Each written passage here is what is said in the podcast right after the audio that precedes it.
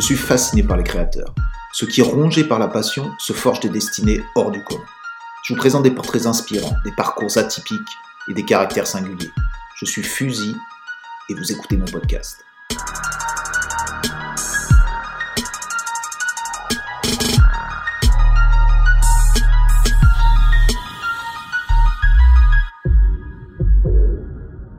Récemment, j'ai lancé un appel via Instagram à la recherche de témoignages concernant le vol à l'étalage. Cette activité liée au graffiti qui est rarement évoquée et que je souhaitais explorer dans le podcast aux côtés des fameux épisodes spécial coursade. Parmi les nombreuses réponses que j'ai reçues, l'une a particulièrement retenu mon attention. D'abord parce qu'elle était longue et soigneusement rédigée, et aussi parce que le sujet abordé dépassait la simple notion de vol de bombe, souvent pratiquée par les taggers. Il s'agissait d'une perspective sociale différente avec laquelle j'étais peu familier. J'ai donc décidé d'en savoir plus et d'enregistrer son récit. Matt, c'est ainsi qu'il se nomme, évoque dans cet épisode particulier son parcours dans les squats parisiens du début des années 2000, ainsi que son expérience du vol dans les magasins qu'il a pratiqué pour survivre. Il parle aussi des habitudes de vol plus professionnelles et audacieuses de ceux avec qui il cohabitait, notamment des Polonais, des Russes et des Ukrainiens résidant en France illégalement. De notre discussion ont émergé d'autres sujets tout aussi intéressants, comme sa participation aux autoréductions, un mouvement organisé de vol en groupe au sein des grands supermarchés. Nous avons décidé avec Sid d'adapter le contenu et de vous offrir un épisode au format inédit, dans lequel je me mets en retrait pour laisser la parole à Matt et à son témoignage. Bonne écoute et n'hésitez pas à nous dire ce que vous en avez pensé. Si ça vous plaît, d'autres suivront. Dernière chose, je tenais à dédicacer cet épisode à mon ami Kiss, qui est enfermé. On pense fort à toi, poteau, et à celles et ceux qui nous écoutent derrière les barreaux. Bon épisode.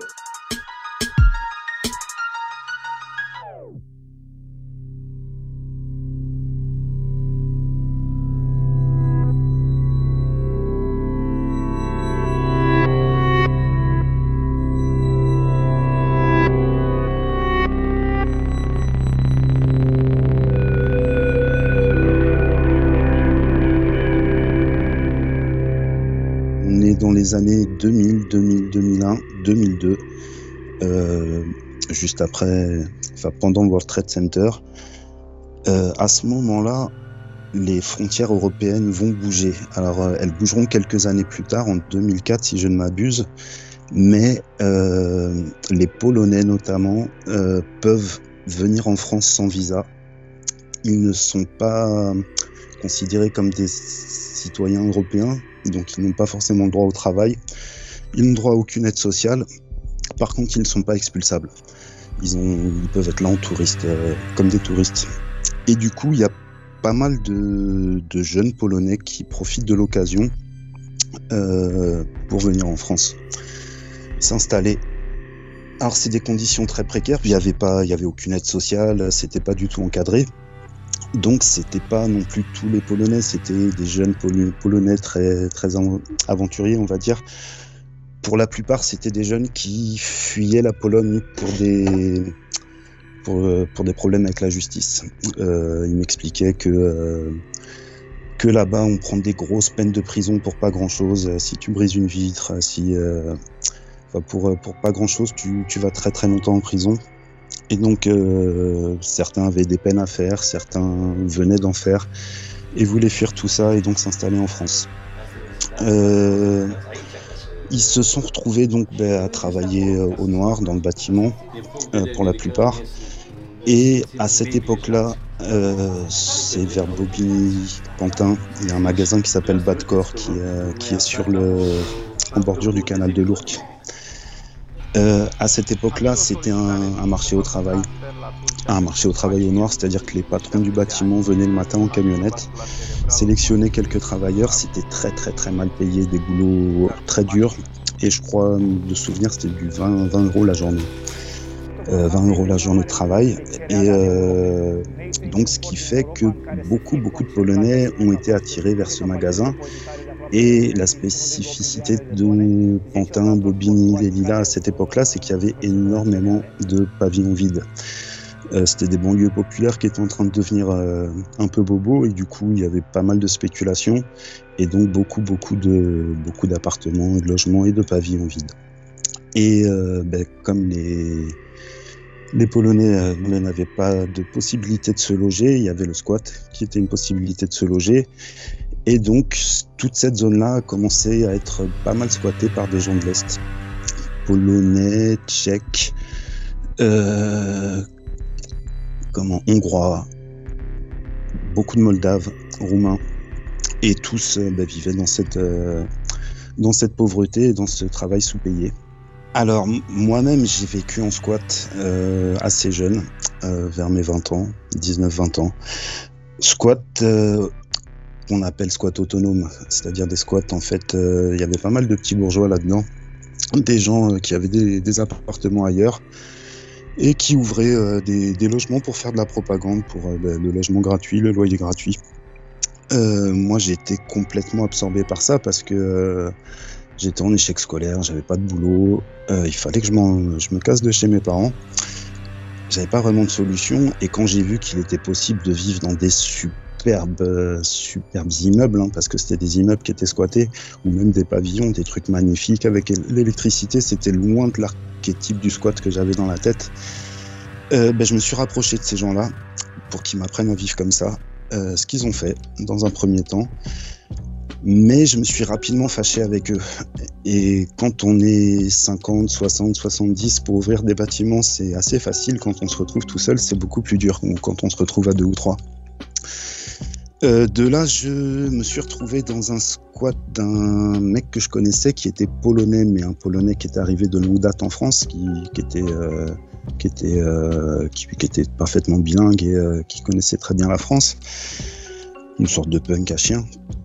il avait ouvert un squat au Pré Saint-Gervais, un squat totalement international où il y avait ben, justement euh, quelques Polonais qui commençaient à arriver, il y avait des Hongrois, il y avait des Camerounais, euh, puis il y avait moi le français. Euh, je me suis retrouvé donc à vivre là-bas. De là, beaucoup de Polonais sont arrivés. Les Polonais dont je te parlais tout à l'heure, qui étaient pas loin de là, au magasin Badcore, donc sur le canal, sur le canal de l'Ourcq. Mais beaucoup, beaucoup, c'est-à-dire, en fait, c'était trois familles, je crois, avec les enfants et euh, quelques amis qui, gravitaient autour. Ça représentait pas mal de personnes. Ils sont arrivés au squat, mais il n'y avait pas du tout la possibilité de les héberger. C'était un squat assez insalubre, hein, assez dégueulasse. On avait l'électricité, on avait le toit, on avait l'eau, mais on n'avait pas l'eau chaude par exemple. Et c'était assez sale. Enfin bon. Euh, moi, je suis parti avec ces Polonais pour ouvrir un autre immeuble qui était dans la rue. Euh, quelque chose que je n'aurais jamais su faire tout seul, mais eux étaient vraiment des pros de la bricole. Euh, je les ai vus défoncer un mur en parpaing avec euh, un marteau, un tournevis et le mur en, en 5 minutes, il n'y en avait plus quoi.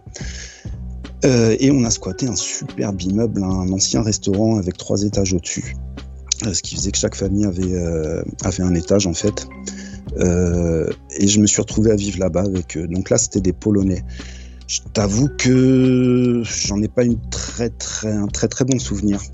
Euh, bon, j'étais bien logé, mais euh, vivre avec, euh, avec des gens qui boivent beaucoup, beaucoup, qui sont assez violents, qui écoutent de la techno, de la dance, même pas de la techno, de la dance, c'était assez dur. très rapidement après, on va dire quelques mois après, est arrivée une autre vague d'immigration, cette fois des pays russes, plus russes. Donc il y avait des Ukrainiens, des Russes, des Biélorusses. Euh, qui eux aussi profitaient euh, ben, de, ces frontières qui étaient en train de s'ouvrir, même si euh, pour les Russes ils étaient moins concernés. par contre, là, il se trouve que c'était pas forcément des gens qui étaient dans l'optique de venir pour aller travailler pour 20 euros la journée au noir. C'était notamment des, petites mains des mafias locales là-bas. Et il faut savoir que les Russes sont assez racistes. Les Polonais aussi sont assez racistes, mais les, Russes le sont tout autant. Et les Russes détestent les Polonais, enfin les Russes. Certains Russes, et en, l'occurrence ceux-là, se considéraient comme la race supérieure, hein, ils le disaient très clairement. Et donc, euh, ils avaient le droit de venir euh, chez les Polonais pour euh, venir prendre à manger, taper un peu, prendre l'alcool. Enfin voilà, ils étaient en pays conquis, ils se considéraient en pays conquis dans les squats de Polonais. Et donc un jour, il y en a un qui frappe à la porte, un Ukrainien. C'est moi qui ouvre et il commence à me parler super mal en russe, j'imagine. Euh, moi, à un moment, je, je lui dis, bah, écoute, je comprends pas ce que tu dis. Et là, il comprend que je suis français et il change complètement, complètement. Et il devient super amical. Il fait, oh, mon ami, mon ami français. Je l'ai pris comme de, je l'ai pris mal, hein, puisqu'il venait de, il venait de m'insulter et tout d'un coup il change. Mais en fait, euh, il était assez sincère dans le sens où je pense qu'il voulait à fond avoir un ami français. Et il, il a été adorable avec moi en fait. Euh, justement, il m'a lui volé beaucoup, beaucoup. Il était, euh, il était vraiment compulsif. Et il m'a ramené plein de cadeaux. Euh, voilà, voilà comment. ensuite, quelques années après, quelques mois après, je suis allé squatter avec les Russes même. Donc euh, j'ai vécu au milieu d'eux. euh, ça a duré, on va dire trois ans. Les premiers qui sont arrivés avaient de l'argent. Très clairement, l'argent n'était pas un gros problème pour eux. Il y avait de l'argent dans leur poche des billets, pas des pas des, des milliers des cents. Moi, j'étais au RMI à l'époque et je trouvais ça quand même assez impressionnant euh, de voir autant de billets dans la poche de gens. euh, je savais pas d'où sortait cet argent. Donc eux m'ont expliqué qu'ils étaient envoyés, qu'ils étaient encore en contact avec euh, le pays. On est en 2002.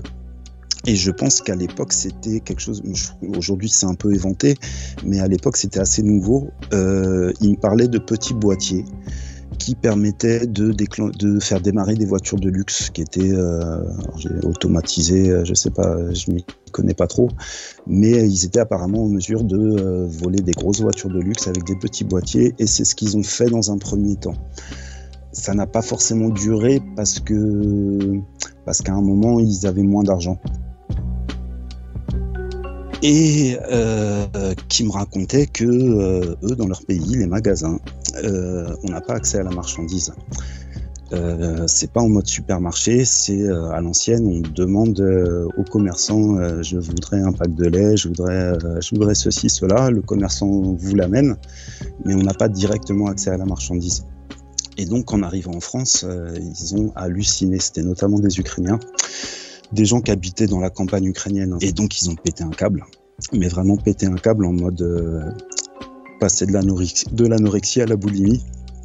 Et euh, alors ils avaient une particularité, euh, grands, costauds, blonds aux yeux bleus, ils, ressemblaient beaucoup, beaucoup à des flics. Euh, et en plus, ils s'habillaient à l'ancienne, tu c'est la mode. ils s'habillaient comme les darons des années 80 en fait. Euh, chemise, chemise à carreaux, grosse ceinture, la chemise rentrée dans le pantalon, bottes en cuir. Donc à l'époque, ils éveillaient pas du tout le soupçon, ils étaient loin de l'archétype du voleur. Et ça leur a permis pendant plusieurs mois, euh, mais vraiment d'éclater les magasins de la région parisienne. Euh, alors eux, ils avaient comme méthode le petit sac, euh, en bandoulière. Moi, je ne me serais jamais aventuré là-dedans parce que bon, mais c'était un, sac en bandoulière fourré à l'intérieur d'aluminium, d'une couche d'aluminium et qui permet de, passer les bips en fait. C'est-à-dire que euh, met des objets bipés à l'intérieur et quand on passe au portillon, ça sonne pas. Euh, ça a duré plusieurs mois. Euh, alors, de souvenirs, ça ne marchait pas avec tous les tous les tous les bips. Il y avait les biperons, les bips carrés, ça ne marchait qu'avec les biperons, mais ça, leur a permis de sortir beaucoup beaucoup de, marchandises, notamment des choses qu'ils revendaient. hein. Il y avait beaucoup de jeux vidéo, des, jeans, des 501. Euh, voilà, tout, tout, tout ce à quoi ils pouvaient avoir accès.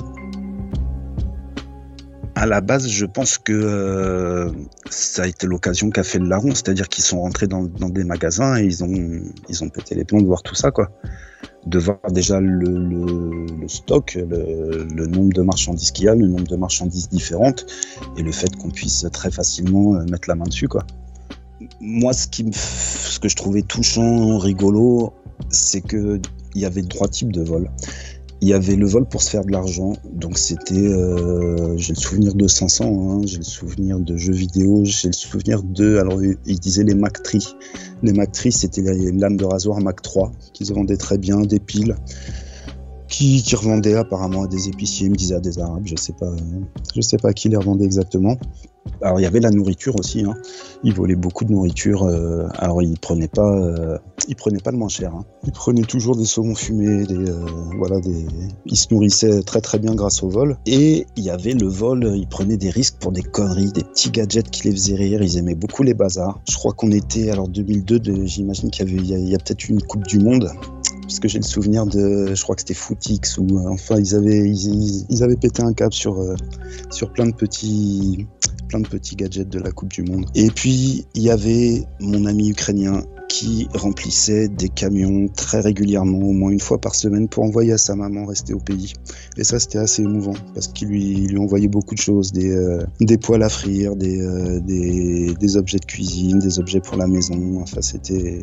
Et c'était un rendez-vous très important pour lui, euh, tous les jours, de, de, ramener des choses pour pouvoir envoyer en fin de semaine au camion, dans le camion en Ukraine jusqu'à sa maman c'est des camionnettes, les gens viennent les remplir et euh, bah, c'est des sortes de facteurs en fait, hein, des, facteurs autonomes, euh, donc euh, qui viennent prendre les colis à Paris et puis qui les emmènent au bled en fait, donc qui traversent, j'imagine, la Roumanie, l'Ukraine, jusqu'à la Russie.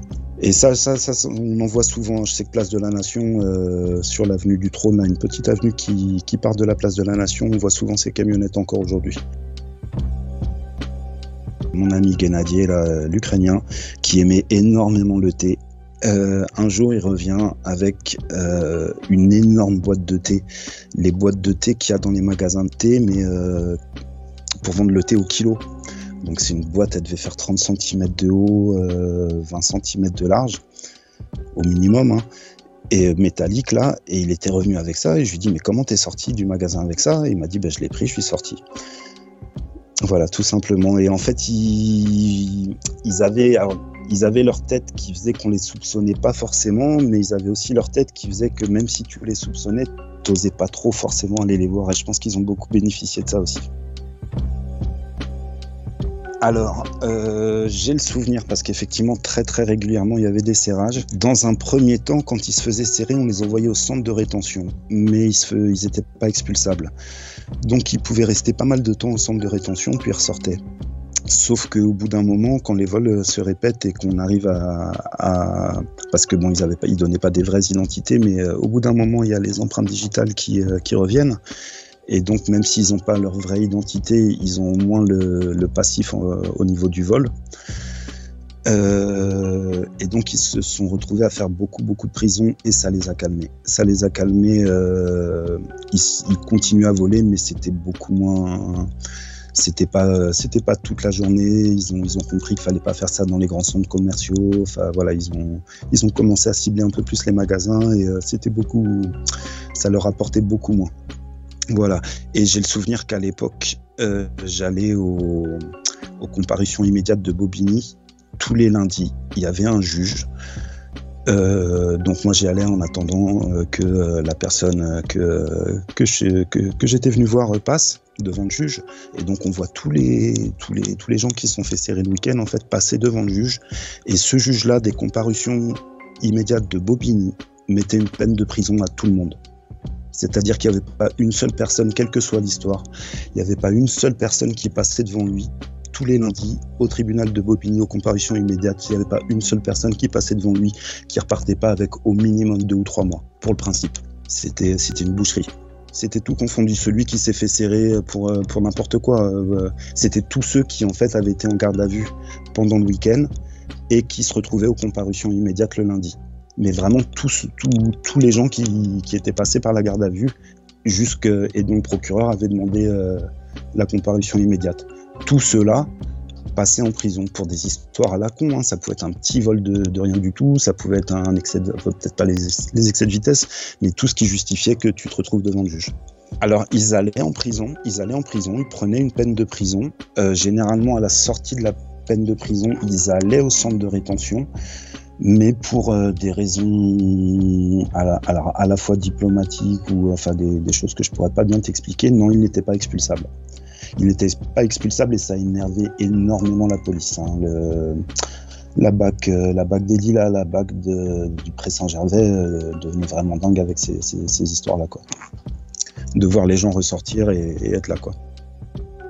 moi, je volais aussi beaucoup. Mais pas du tout de la même. Moi, c'était essentiellement de la nourriture pour manger et des livres pour faire un peu d'argent. Mais moi, le coup du sac aluminium, je l'aurais jamais fait parce que se faire serrer avec ça, je pense que c'est chaud. le coup d'aller, moi, j'allais pas dans des magasins bipés, tout simplement. Pour moi, la sélection, elle se faisait là. S'il y avait un bip, il n'y allait pas. Alors, les mouvements des chômeurs, il y en a toujours eu hein, en France euh, et, partout où il y a des chômeurs. Les chômeurs, ils ont la, particularité de ne pas avoir de syndicat qui les représente. Euh, il y a quelques petites organisations et ça a commencé à Marseille en 1997 euh, par une petite organisation de chômeurs qui s'est mis à occuper une acédique parce que, alors acédique, pour les plus jeunes, ils doivent pas connaître, c'est aujourd'hui on appelle ça Pôle Emploi. Euh, Pôle Emploi aujourd'hui, c'est là où on va chercher le travail, mais c'est aussi là où, on prend l'argent quand on est au chômage. À l'époque, c'était deux entités différentes. Il y avait la NPE pour, pour aller chercher du travail, l'ACEDIC pour toucher les, allocations chômage.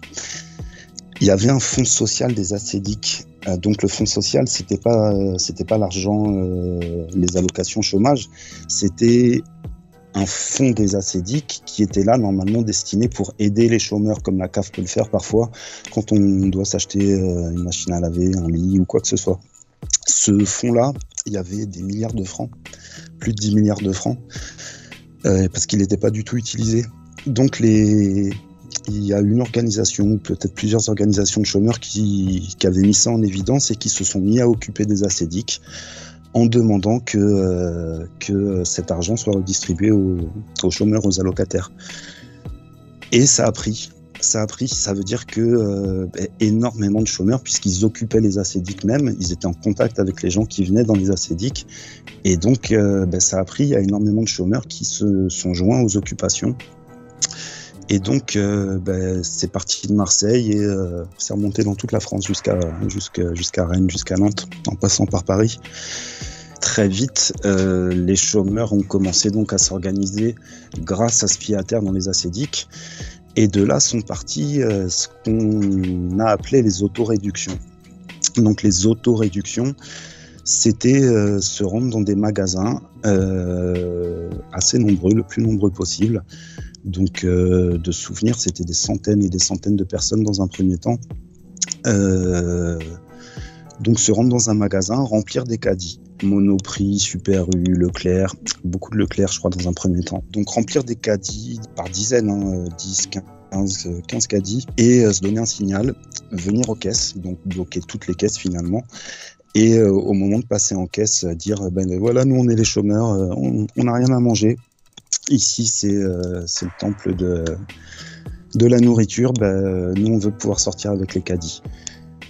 Et bah, ça bloquait, hein, bien sûr, les vigiles, les caisses, tout ça, mais très rapidement, la direction du magasin, on demande à négocier avec elle hein, dans, ces cas-là, euh, se rend compte que euh, le blocage des caisses en lui-même lui coûte énormément d'argent parce que les clients s'en vont, ou en tout cas les clients ne sont plus en mesure de passer en caisse qu'une intervention policière. Euh, alors maintenant, la société est un peu plus violente, mais il y a, il y a, a 20-30 ans, euh, envoyer la police dans les rayons d'un supermarché, ils hésitaient quand même. Et donc, euh, dans un premier temps, ça marchait à chaque coup. On sortait avec les caddies. Et des caddies, c'était pas des produits de première nécessité. Hein. C'était foie gras, champagne, saumon fumé, etc. Quoi. Généralement, c'était euh, c'était décidé à l'avance. Soit chacun euh, part avec son, son truc, soit c'était ramené dans des squats. Euh, il y avait un festin qui était fait. Voilà, parfois il y en avait qui proposaient que ce soit redistribué, mais dans la mesure où on était nous-mêmes pour la plupart des nécessiteux, il n'y avait pas forcément raison de le redistribuer. Ben, la police s'y est forcément beaucoup intéressée et donc l'objectif pour eux c'était euh, d'empêcher ça. Donc dans un premier temps, les chômeurs arrivaient à se donner rendez-vous euh, discrètement et à faire ça sans que personne le sache, c'est-à-dire se rendre dans un magasin à plusieurs sans, être suivi euh, et, vraiment jouer sur la surprise. Dans un second temps, les policiers étaient au courant avant. Et généralement, ils n'étaient pas au courant du lieu, mais ils étaient au courant du jour et de l'heure du rendez-vous. Et donc c'était des, jeux du chat et de la souris. Et c'était assez, assez marrant. Alors moi je te parle de ce qui se passait à Paris. À Paris c'était des rendez-vous qui étaient donnés place du Châtelet. Euh, c'était sur des sites, euh, des sites qui n'existent plus euh, aujourd'hui, Indie Media. À l'époque, il y avait, y avait deux sites internet. Il y en a un, je sais qu'il n'existe plus, l'autre, je ne sais pas s'il existe encore ou pas.